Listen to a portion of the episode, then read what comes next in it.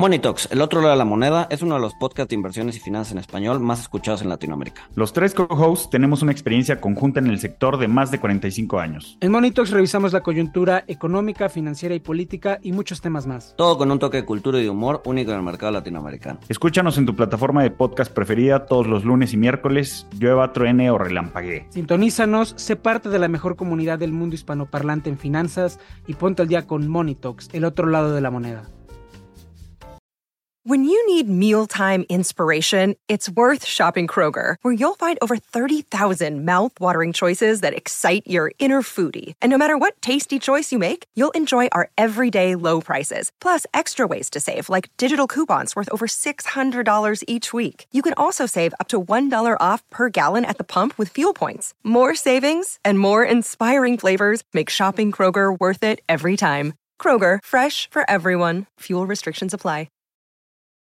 Hola, yo soy Paulina Ruiz. Bienvenidos a Tripeando, el podcast donde se recopilan las ideas que están movilizando al mundo y a la sociedad. Hoy platicamos con Carla Fernández, una de las diseñadoras de moda más famosas en México, reconocida por trabajar con comunidades indígenas. A Carla le interesa frenar la extinción de la artesanía mexicana, parte de la tradición para innovar y nos enseña un nuevo significado de la moda de lujo, en el cual la moda es un proceso lento de pocas piezas hechas a mano con un vínculo humano muy fuerte porque cada pieza cuenta la historia de los artistas que la hicieron. Ha expuesto su trabajo en el Museo de Jumex en la Ciudad de México, en el Isabella Stuart Gardner Museum en Boston, Heath Ceramics en San Francisco, MAD en Nueva York y en Londres, Singapur, entre otros. En este episodio, Carla nos cuenta su historia, qué la inspira y cómo su proceso creativo, nos cuenta sobre sus colecciones y colaboraciones con las comunidades indígenas y qué le ha traído éxito y permitió escalar a diferencia de otros diseñadores. Para Carla, el futuro está hecho a mano.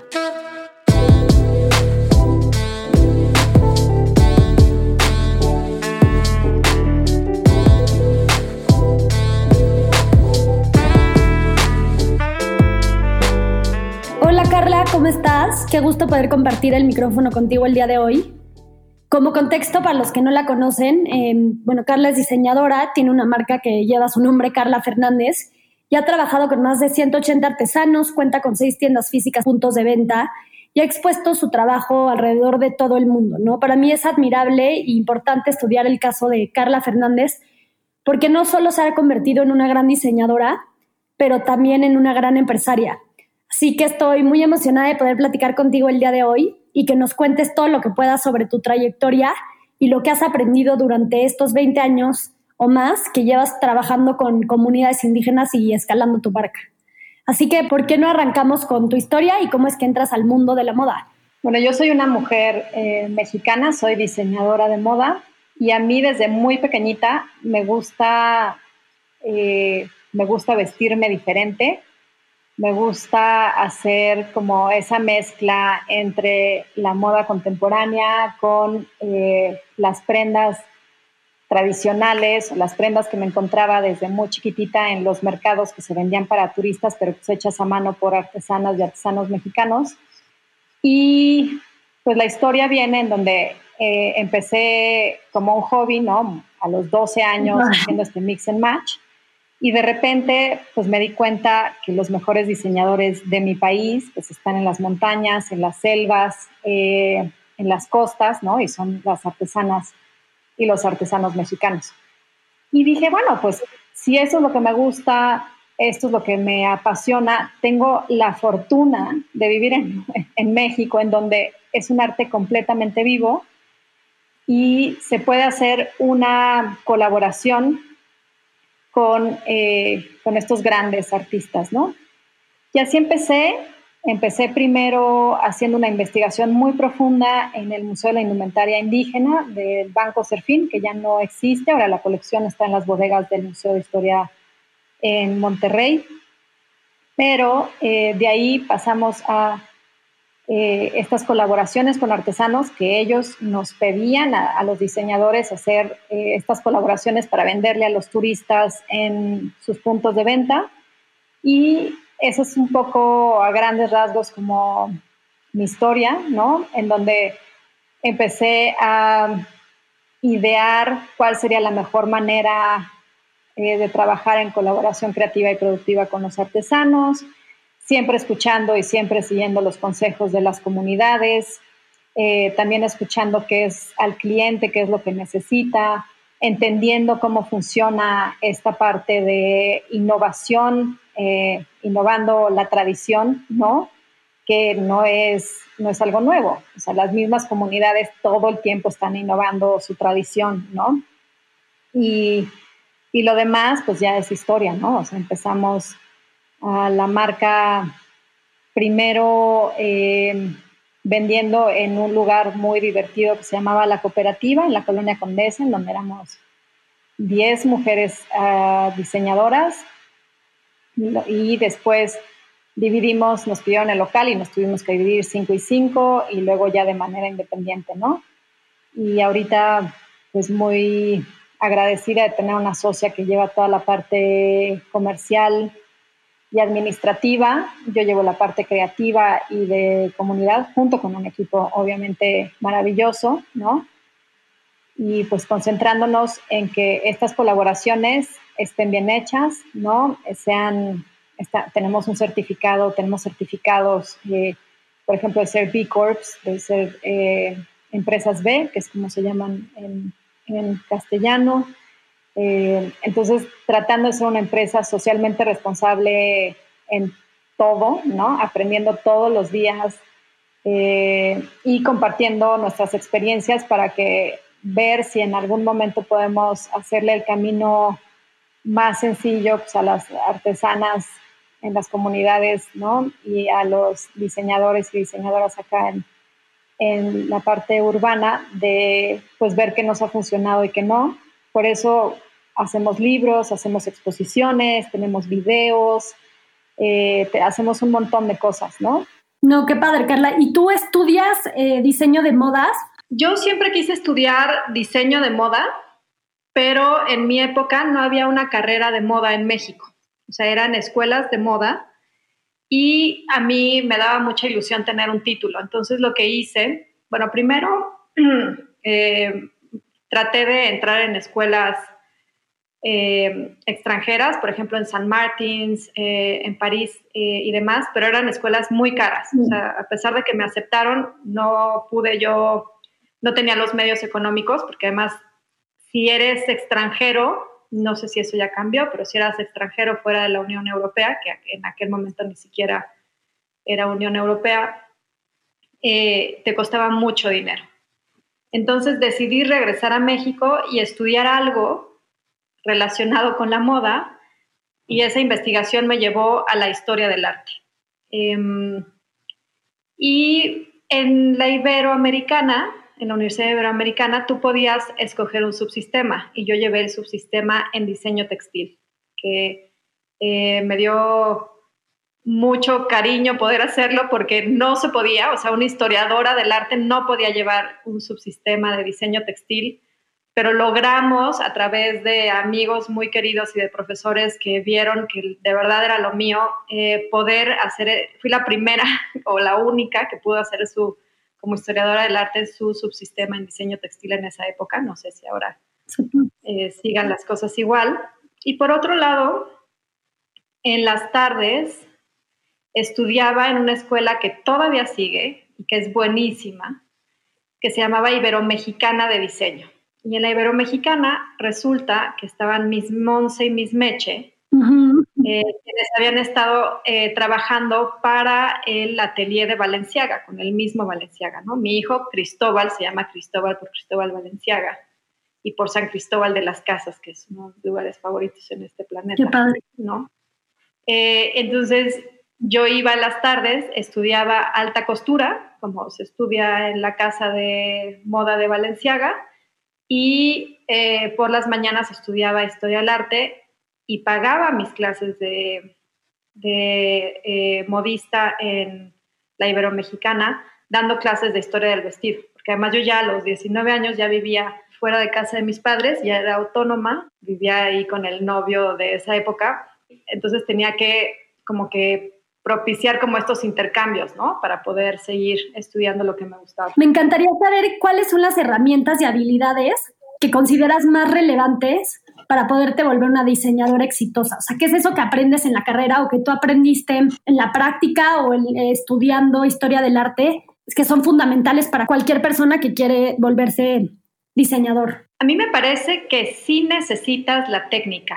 Para mí era muy importante estudiar la técnica en la Ibero-Mexicana de diseño, porque mm, yo tenía la teoría o la conceptualización, ¿no? Eh, de lo que me gustaba, este, también tenía la historia de la indumentaria indígena, ¿no? que era mi pasión, pero siempre es muy importante entender el cómo funciona, porque siento, yo, dado, yo diseñé la primera carrera de moda en este país para Centro y siempre traté de hacer ese balance entre la técnica y la teoría, ¿no? O la conceptualización, el diseño, porque si no es muy difícil, o sea, es, es muy recurrente que un diseñador o una diseñadora diga, claro, es que yo quiero hacer este vestido así y así y asado, pero muchas veces la técnica te lleva por otro camino, ¿no? O viceversa, ¿no? O sea, si eres muy técnico, de repente te falta la parte eh, de la imaginación o de la voladez, ¿no?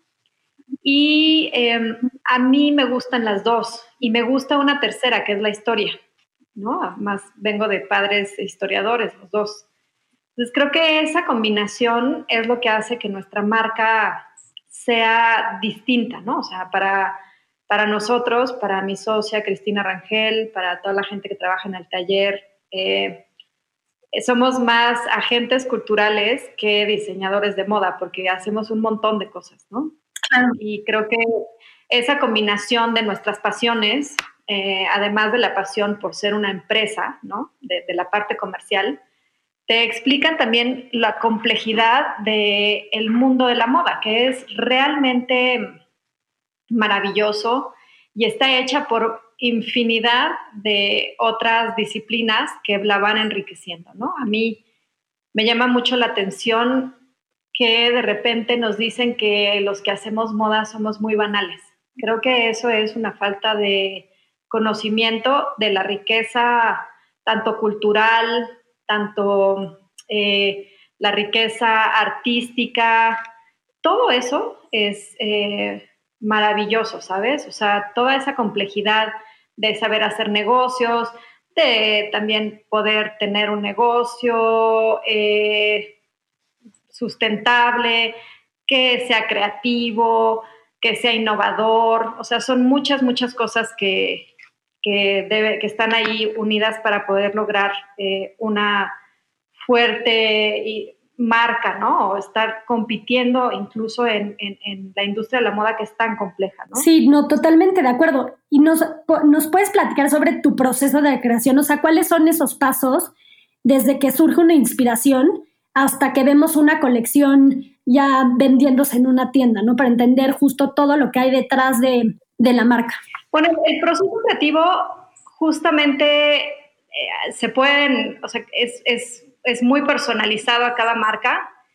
Nosotros hacemos, nosotras hacemos dos colecciones al año con algunas eh, capsule collections, con algunas colecciones cápsula, dependiendo de lo que ocurra ese año. Obviamente este es un año muy atípico, que ya lo comentaremos en su momento.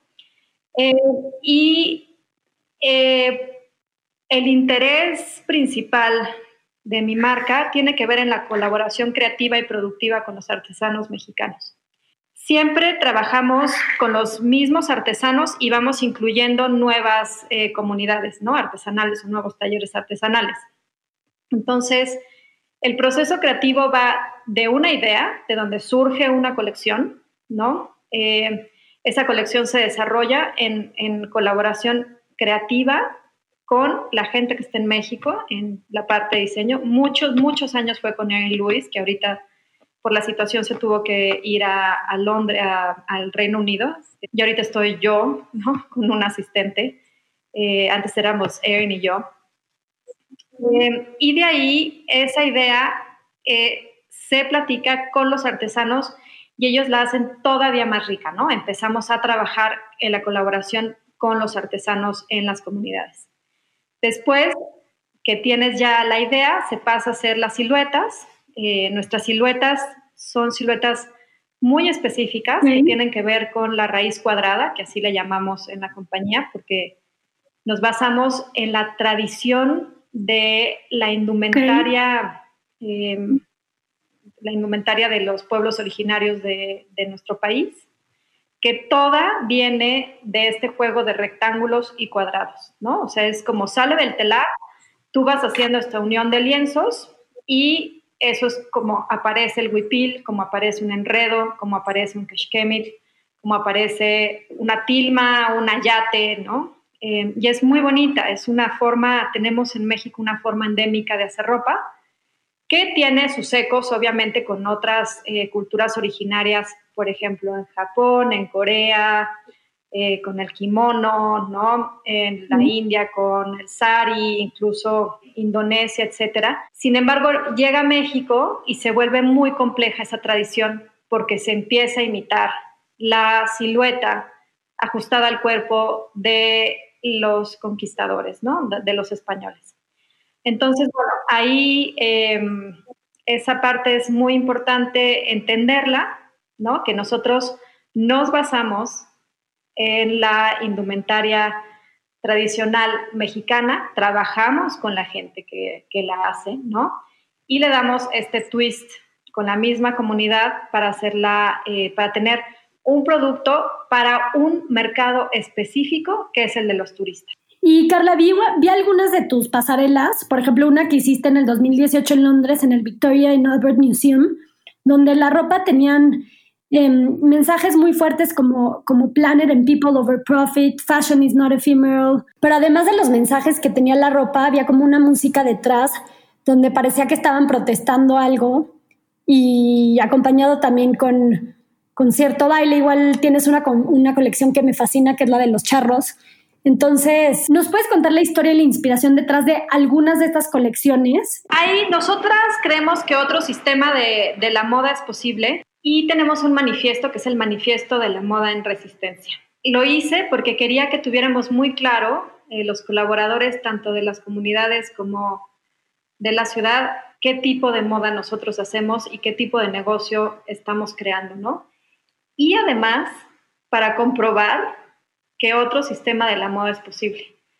Yo llevo mucho tiempo haciendo moda y siempre me han dicho que mi modelo de negocio es imposible de hacer. O sea, que no, que no lo debo de hacer así, que no voy a ganar suficiente dinero, que así no se hace la moda, ¿no? Entonces, en ese sentido, a mí me interesa mucho poder presentarle al mundo lo que a nosotras nos ha funcionado y lo que no. Ese modelo de negocios en el que te han dicho que no es posible, se refieren al trabajo hecho a mano, donde no maquilas en cantidades grandes o fuera de México? ¿A qué te refieres específicamente? Pues sí, a que no es un negocio, ¿no? O sea, es sobre todo como las escuelas de negocios las que nos dicen que pues así no se hacen los negocios, ¿no? Claro. Eh, porque el sistema de la moda ahorita es como un sistema bastante añejo en donde unos pocos son los que ganan, ¿no? Sobre unos muchos que casi no ganan nada.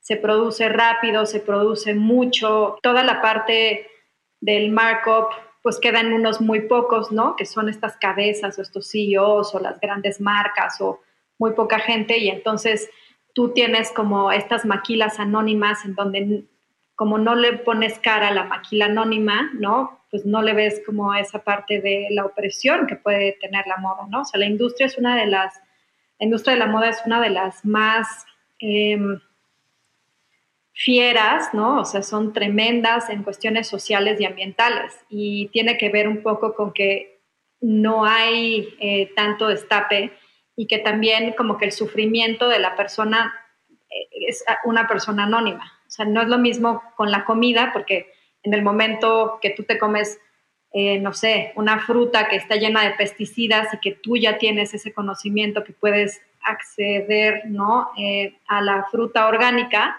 pues te cuidas a ti mismo. En la ropa el sufrimiento viene de alguien más, ¿no? de un tercero que no lo invisible. Para mí es muy importante poder plantear que sí podemos hacer ropa con comunidades que viven en los altos de Chiapas, por ejemplo, ¿no? O sea, que tienes que llegar eh, caminando muchas veces, ¿no? De muy difícil acceso, o que puedes hacer eh, ropa con gente que no habla castellano o que no comparte tu mismo lenguaje. Hemos desarrollado una pedagogía eh, casi como de señas y de dibujos, ¿no? De lenguaje visual. Es un lenguaje visual que llevamos desarrollando mucho tiempo, en donde podemos desarrollar cosas maravillosas en conjunto sin tener que hablar la misma lengua, ¿no? En México se hablan hoy por hoy 68 lenguas y eso es lo maravilloso de este país, ¿no? Y también demostrar que la moda puede ser eh, un proceso lento de hacer pocas piezas, de hacerlas bien, de conocer a la gente con la que estás trabajando, a toda la gente, a toda la gente con la que estás trabajando. Eh, tiene que ver con la escala, con el tiempo, eh, con la presencia, con hacer estos vínculos, ¿no? Humanos, ¿no? No, totalmente. Y entonces esto es un poco lo que refleja tu, bueno, no, no un poco, esto, es lo que proyecta esa colección que presentas en, en el Victorian Albert Museum, ¿correcto? Em, y la pasarela, que es un Fashion in Motion, que Claire Wilcox, que es una de las mujeres más importantes en el ámbito de la curaduría de moda eh, en el mundo, eh, inventó estos Fashion in Motion para que los eh, diseñadores británicos tuvieran una pasarela dentro del V&A. Y después se fue abriendo a los diferentes países del mundo y la primera mexicana que, que hizo un Fashion in Motion, no sé si latinoamericana, eso lo tengo que revisar bien, fue nuestra marca. Esto fue en el marco de eh, la exposición de Frida Kahlo, porque otra de las grandes curadoras de moda, ¿no? que decirse Enestrosa, que es una bala y que ha trabajado mucho alrededor de la identidad de Frida Kahlo y de la moda, ¿no? la revisión de Frida a través de la moda y muchas otras cosas, eh, me invitó a hacer este Fashion in Motion, en donde el primero que hizo uno de estos desfiles fue Alexander McQueen para mí, pues el Victorian Albert, trabajar con estas dos mujeres maravillosas y con una tercera curadora, ¿no? También fenomenal, era muy importante porque es la meca del diseño, ¿no? Entonces, yo quería hacer este manifiesto, por eso la música, trabajamos con Shandower, que es un músico independiente británico y con un coro de, de allá, y con los estilistas que fueron Art Comes First, maravillosos también, que nos ayudaron a hacer el estilismo, que ellos también son muy radicales, hacen lo mismo que yo hago, pero entre París, Londres y, eh, y África, ¿no? En ciertos lugares en África. Entonces, este manifiesto se recitaba por el coro, ¿no? Y decía, we do what they told us not to do, ¿no? We move slowly, we do few. Entonces era muy bonito y de repente te, te contaban o sea, las 68 lenguas indígenas y luego pasabas ¿no? a otros eh, aspectos de, de, la moda. Era como una revisión de nuestro trabajo, empezando con lo que hablabas tú de estas prendas de protesta, en donde sí creo que el planeta y la gente pues van antes que ningún otro negocio y que, ¿no? que tenemos que trabajar todos en comunidad, etcétera también creo que la moda no es efímera, nuestro planeta tampoco lo es. La igualdad de género, la igualdad de oportunidades. Eh, y luego pasabas a otra revisión, ¿no? Luego pasabas, por ejemplo, a la revisión del trabajo con... Eh, era, tenía que ver como con ciertas eh, fases que Frida tenía, ¿no? O sea, Frida veía la indumentaria como política, entonces empezábamos nosotros con, yo he trabajado mucho con la indumentaria y la política, y Frida obviamente es una de las grandes, grandes eh, representantes de eso, o cuando Frida se vestía de maoísta, no era nada más porque está chingón el traje de maoísta, ¿me entiendes? O sea, ella creía que el maoísmo era la forma de ser, cuando Frida se vestía de mujer, o con los trajes de la mujer indígena, pues también tenía como este poder de decir, a ver, esto también es México, aquí están las mujeres, yo me he visto, ¿no? Con estas prendas porque creo que esto es lo que es nuestro. No voy a vestir con modas e-, extranjeras porque para mí lo más chingón de este país es lo nacional, ¿no? Entonces tenías como toda esta revisión de la indumentaria y el personaje de Frida, ¿no? O sea, que también se vestía de hombre, o sea, muy unisex, muy contemporánea. La tenía Frida, nosotros la revisamos. Yo he trabajado mucho con charros. esa parte a mí me costó mucho trabajo porque trabajar con sastres charros, ellos tienen un código y en ese código dice que son hombres los sastres charros. Y Erin era mujer, bueno, es mujer, o sea, Erin es una sastre mujer. Entonces era como toda esa parte de encontrarte con un código de los sastres charros en donde la sastre mujer y era así como, no, pues es que aquí no se puede trabajar así. Decíamos, bueno, pero pues los tiempos cambian y ahora queremos vestirnos de charro, de hombre, somos mujeres, la sastre mujer, la diseñadora soy yo mujer, ¿no? Y toda esa parte de romper paradigmas, pues es muy importante para nosotros. Totalmente. Y hablando de esto, ¿para quién diseñas tu ropa? Eh, ¿Hacia quién está dirigida tu marca y quién acaba siendo tu, tu mercado? Pues tenemos la fortuna de diseñar para mujeres y hombres muy independientes, o sea, muy, muy seguros y seguras de sí mismos, como libre de pensamiento, ¿sabes? O sea, que no les importa estar a la moda, sino lo que están buscando es lo diferente, eh, lo diferente no nada más en silueta, sino lo diferente también en maneras de pensar, o sea, en el que tú te pongas una prenda de diseñador nacional muy extravagante, no era lo común. Entonces tenías que tener, hablarle como a ese público muy eh, independiente, ¿no? Es muy ageless, o sea, no es para un cierto tipo de edad. Siento que tiene que ver más con estas mujeres y hombres que saben que el, ser inteligente también es ser muy sexy, ¿sabes? O que ser diferente también es ser muy sexy. O sea, no es una prenda en donde enseñes el cuerpo, mis prendas son mucho más geométricas, aunque siempre tienes ese juego del amarre, de las jaretas, ¿no?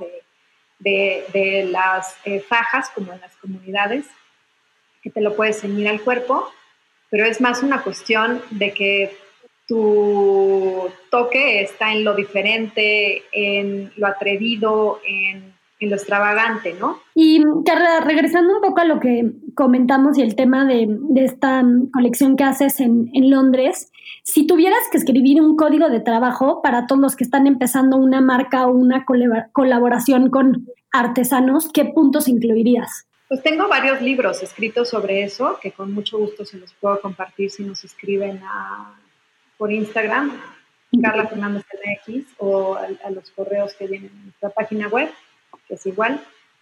Y son muchos, o sea, yo sí creo que, que no es nada más uno, o sea, son varios.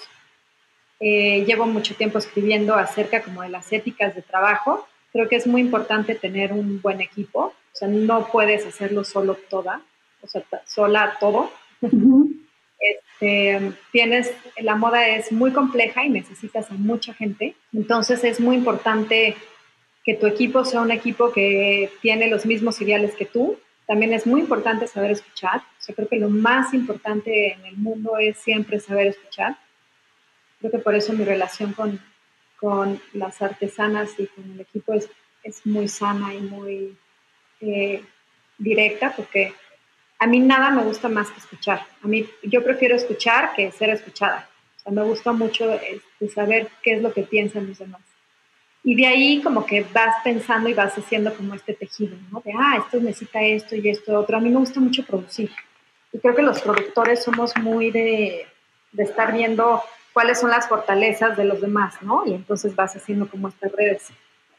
Eh, creo que hay que saber qué es, en qué eres bueno y si no eres bueno en algo que lo necesitas hacer, pues ni modo, ¿no? Vas a tener que aprenderlo y vas a tener que aprender a gozarlo. ¿Cómo podemos empoderar a nuestros artesanos para que ellos se vuelvan grandes diseñadores? O sea, ¿qué les enseñas a los artesanos con los que trabajas em, durante un, años en tus talleres? Bueno, yo creo que los mejores diseñadores de este país son los artesanos. O sea, para mí no, no cabe duda. O sea, yo sí creo que los grandes, grandes, grandes artistas de este país, y si tú revisas a los grandes artistas entre comillas, ¿no? Que, estaban en los museos desde los años 40 hasta hoy, siempre han tenido esta revisión de los artesanos y de los artistas de las comunidades. Yo creo que debemos de, de, empezar a llamar las cosas como son, ¿no? Em, A mí me parece que una cosa es una colaboración y que unamos fuerzas y que hagamos un nuevo diseño, pero los grandes maestros ahí están y han estado desde hace, desde que existen ¿no? los, los, humanos en este, en este continente y más allá, ¿no? O sea, los artesanos llevan yo trabajo con artesanas mayas, por ejemplo, que siguen usando el telar de hace 3.000 años, o sea, el telar de cintura o artesanas purépechas, ¿no? O este, más aguas que, que usan telares que llevan 3.000 años en funcionamiento maravillosos y haciendo cosas que son alta costura. Lo que pasa es que siempre hay estos trucos en Occidente, ¿no? Que te dicen, ay, es que la alta costura, para hacer alta costura tienes que estudiar en París y tienes que haber hecho esto y tienes que ser eh, un hombre individual, ¿no? O sea, tienes que ser una persona, no una colectividad. Y esos son trucos que siempre nos han puesto eh, para poder desarrollar em, estas industrias que tienen más que ver con un sistema capitalista que con un sistema colectivo, ¿no? O comunitario.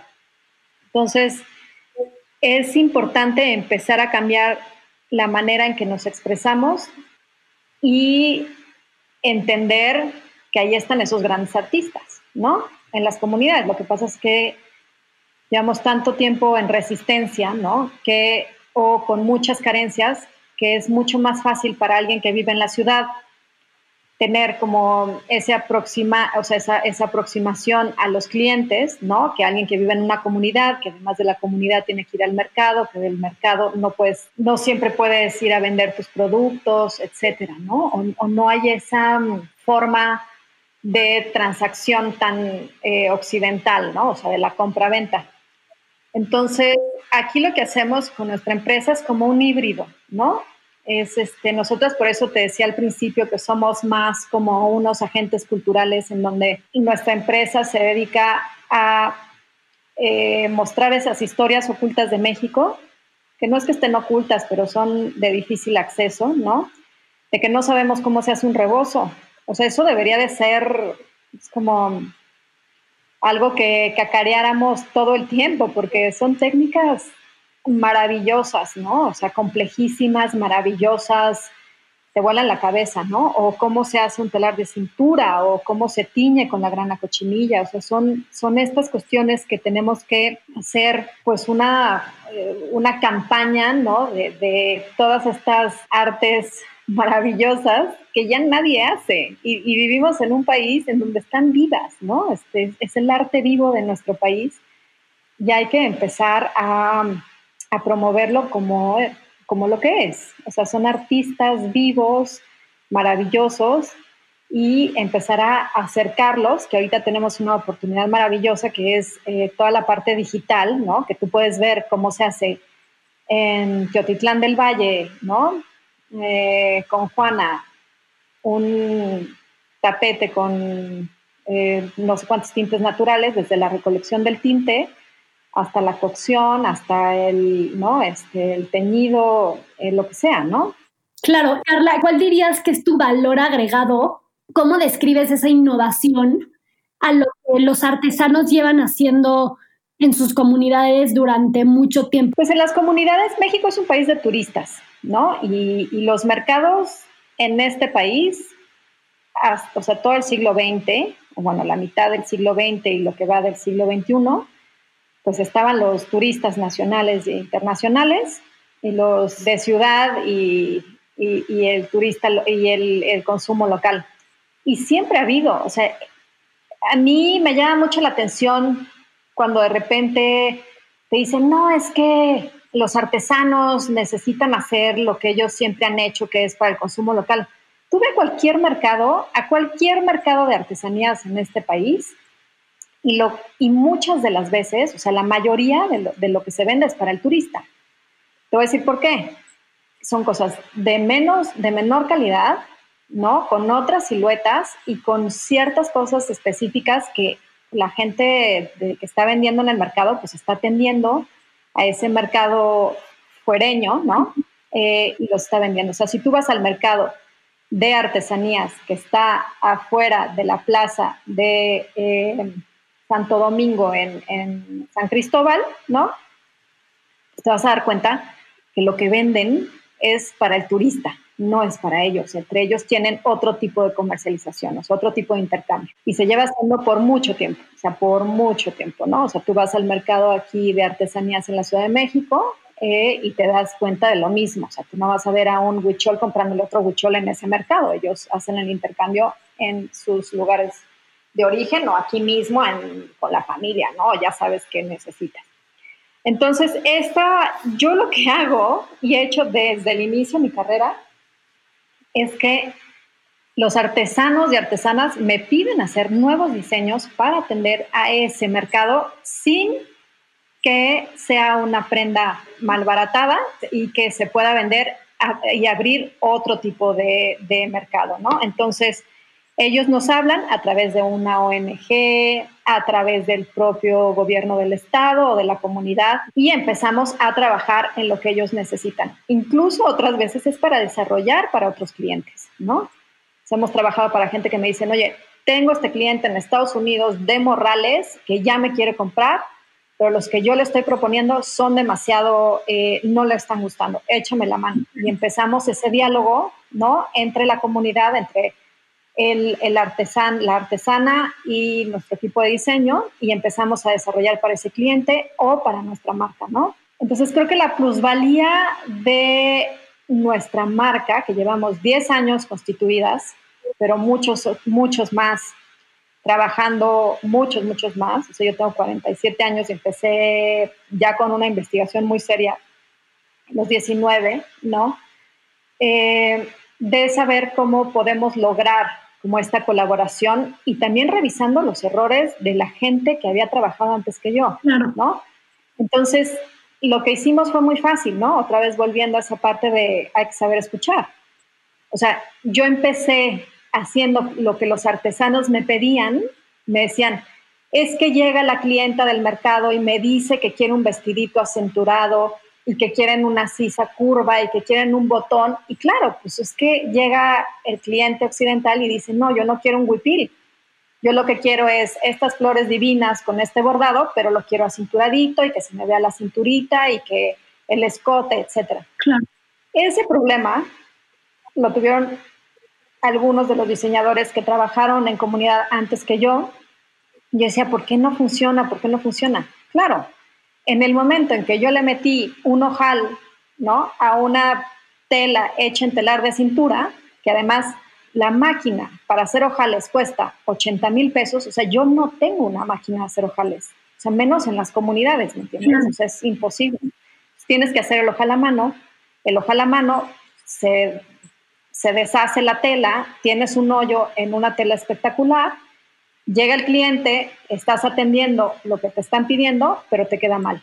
Entonces, a través de una investigación y de una, de sentarme a ver cuáles sean los problemas de verdad y de sentarme con las comunidades, dijimos, no, no puede ser así.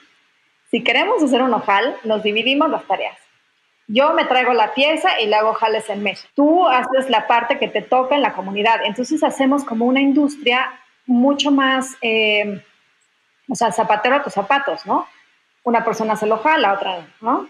Ahora, hay otras piezas que se hacen completamente en comunidad, todas en comunidad, que son sobre todo las que son de telar de cintura, porque es muy difícil el telar, porque es muy suavecito, ¿no? Entonces, diseñar una pieza contemporánea que esté basada en este rectángulo, que no se tenga que cortar, etcétera, y ahí empieza como esta, esta, este diálogo entre entre los diseñadores de la ciudad con los artesanos y también son diseñadores y creativos de la comunidad, ¿no? Entonces es como muy divertido y muy entretenido. Hay otras piezas, por ejemplo, las que hacemos las con don Juan Alonso en, eh, Santa María Rayón, que son todos los accesorios de molinillo, que la verdad es que ahí con don Juan es, a ver, don Juan, ¿no?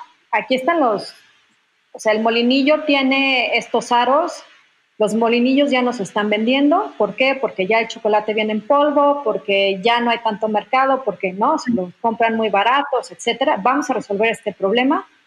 Hagamos estos mismos anillos que tiene el chocolate, grandotes, y hacemos brazaletes que hemos vendido en Japón, en la Tate en Londres, en el MoMA en Nueva York, o sea, si me entiendes, en el LACMA en Nueva York, en el MoMA no, en el LACMA en Nueva York, en el Isabella Stuart Garner, en, eh, no sé, en, en, el RISD, o sea, en los museos que quieras, ¿no? Que son una belleza y es una cuestión de que muchas veces el ojo externo te ayuda, ¿no? O sea, yo me siento con los artesanos y de repente ves algo y dices, ah, claro, pues está muy fácil, ¿no?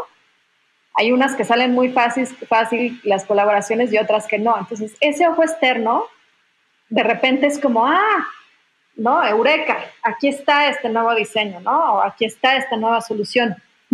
Y una vez más, lo que es muy importante es la raíz y toda la concepción de dónde viene, o sea, esa, hay ciertas cosas que estábamos haciendo para atender ese mercado que no funcionaban. ¿no? Yo siempre lo he dicho, que era, estábamos insistentemente tratando de hacer hamburguesas cuando lo que sabemos hacer son, son tacos, ¿no? O sopes, o, si me entiendes, o tamales, ¿no? Este, entonces, lo único que hicimos es, este es el ADN de la indumentaria tradicional eh, indígena, que además es muy clara, o sea, de sur a norte, lo mismo, ¿no?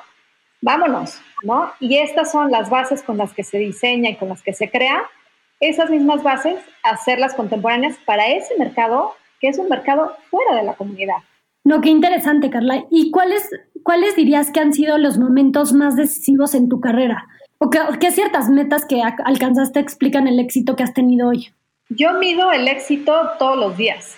O sea, para mí, el estar ahorita con nuestro staff, sin haber tenido que bajar sueldos hasta el día de hoy, ¿no? Eh, haber pasado, o sea, es el peor momento que hemos pasado de muchísimos malos momentos que hemos tenido, de reinventarnos, de tener la capacidad de reaccionar, de reinventarse, de hacer cosas eh, nuevas todo el tiempo, de movernos. Creo que esa es la capacidad de un emprendedor, o sea, es lo, por eso nos llamamos emprendedores, porque tienes que, ¿no? Estar todo el tiempo, ver en dónde eres necesaria y cómo puedes reinventarte. Entonces, para mí, todos los días es un reto. Y bueno, ahora con el COVID, o sea, son retos mayores, ¿me entiendes? O sea, son retos que jamás me imaginé que nuestra compañía tuviera un reto así de difícil. Es muy complicado. Eh, ya tuvimos que cerrar una tienda. Ahora no tenemos seis tiendas, tenemos cinco. Eh, pero todo el equipo está, sigue con nosotros y el equipo de las comunidades, nuestros colaboradores en comunidades tienen trabajo, a pesar de que está entrando cero gente a nuestras tiendas.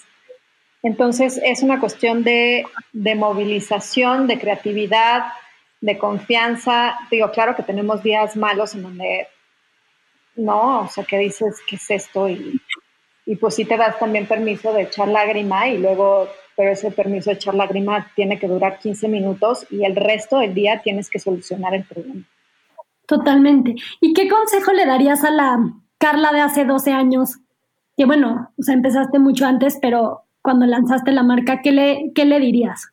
Uf, a ver, mm, quizás hoy por hoy, o sea, nosotros nos clavamos mucho en las tiendas físicas y no tanto en, el, en el, las tiendas en, en, línea. Ahorita lo estamos haciendo y, y, ahí vamos, pero bueno, no de hace dos años, 12 años, ¿no? Pero quizás como esa diversificación que lo hemos hecho también, ¿no? O sea, tenemos muchas experiencias. Ah, tenemos una casa en Marsella donde se dan los talleres, están los artesanos presencialmente o la gente de moda dando conferencias, etcétera. Yo creo que al final es una marca muy orgánica, creo que más que consejos es paciencia, escuchar, ¿no? Lo que tienen que decir nuestros colaboradores de todos lados, este, quizás vivir todavía más, o sea, me hubiera encantado como no vivir nada más temporadas en comunidad, sino haberme ido en la época que pudiera haberme ido sin hijos y sin la empresa acá y demás, quizás haberme ido a vivir más de un año a las comunidades, ¿no? ¿Y qué sigue para la marca? ¿Qué colecciones o proyectos traen en pie y que estaremos viendo y disfrutando en un futuro? Claro que una vez que pase este, la crisis de la pandemia. Bueno, ahorita lo que sigue para la marca es subsistir. ¿no? O sea, ahorita sí tenemos como muchas marcas mucho más grandes que las nuestras, están en una crisis absoluta. Eh, y ahorita lo que sigue para la marca es realmente pues subsistir a esta mega crisis, ¿no? Estamos trabajando en nuestra página web ya mucho más eh, específica a nuestro target. Sigue, tenemos una nueva línea que lanzamos el fin de semana, que son los coveroles, que está muy divertida, que tiene que ver como con toda la protección de la, de la prenda. O sea, es muy interesante ver cómo la industria de la moda sí tiene un juego bien específico ante esta pandemia porque te cuida. O sea, la ropa, el cubrebocas te cuida, este, el traje de, los, de las doctoras y de los doctores te cuida, el del personal de salud, ¿no? O sea, cómo tú puedes salir de tu casa con esta piel, ¿no? Encima, como si fueras un chipetotec y llegas a tu oficina y te la quitas y entonces, ¿no? Te vas como que purificando, como que regenerando y luego sales y te la vuelves a poner y, ¿no? Eh, lo mismo que el cubrebocas que tiene esta acción bellísima de cuidar a los demás y cuidarte a ti mismo y que tiene que ver con él, la industria del textil, con la industria de eh, la confección, etcétera, ¿no? Entonces, Estamos trabajando en eso. Tengo un libro que quiero publicar, ya lo he publicado en formato de revista. Nosotros, cada colección viene con una revista en donde te explica quiénes somos, con quiénes colaboramos, qué hacemos, ¿no? Además de decirte acerca de esa colección en específico. Quiero sacar el libro, me urge, me urge, pues ya estamos viendo con Turner, nada más estamos esperando, estamos trabajando con una beca que nos dé el dinero para para poder publicarlo. y este, estamos en lo del libro, con una feria muy bonita de, artesanías que se llama Panorama. Eh, y bueno, tenemos un montón de proyectos, como siempre, ¿no? Eh, pero bueno, ahorita lo primordial es tener el espíritu en alto y sacar a la marca adelante. Increíble. ¿Cuáles son tus principales fuentes de inspiración, además, bueno, de Frida, que, que nos las mencionaste? En cuanto a diseñadores, músicos, artistas. Eh, ¿Y qué recomienda? O sea, ¿hay algunas recomendaciones de libros, películas, museos favoritos que nos puedas compartir? A mí siempre mis, mis diseñadores favoritos, o sea, si tú vienes a mi casa y ves mi biblioteca, verás que son eh, los trajes tradicionales de los pueblos originarios del mundo. O sea, se me hace alucinantes, ¿no? Eh, para mí no hay como más extravagancia y más belleza y más contenido histórico y cultural en estas piezas que en las piezas tradicionales. Entonces, todo el tiempo estoy revisando indumentaria de, del mundo, de hasta de países europeos, ¿me entiendes? O sea, eh, no tiene que ser nada más de de, país, de los continentes americanos o africanos o asiáticos. También en Europa se hicieron cosas, se hacen, aunque ya se está perdiendo mucho la tradición, cosas maravillosas.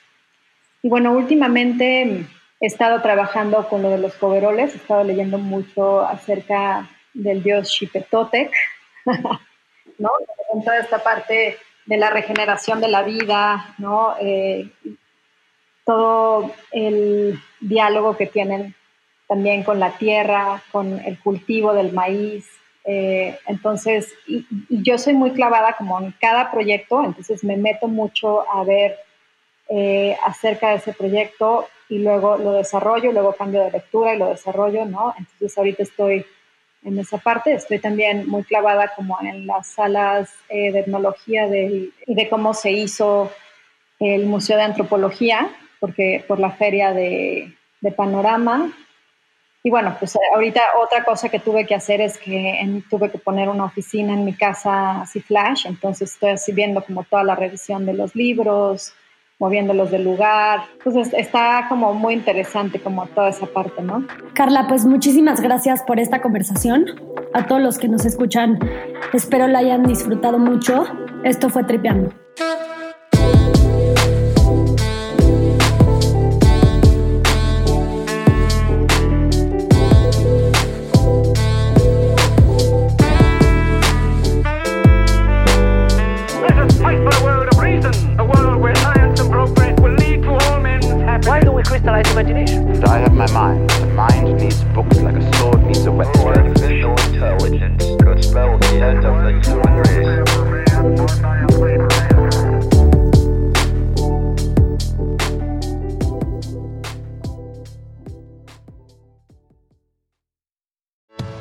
Are always good.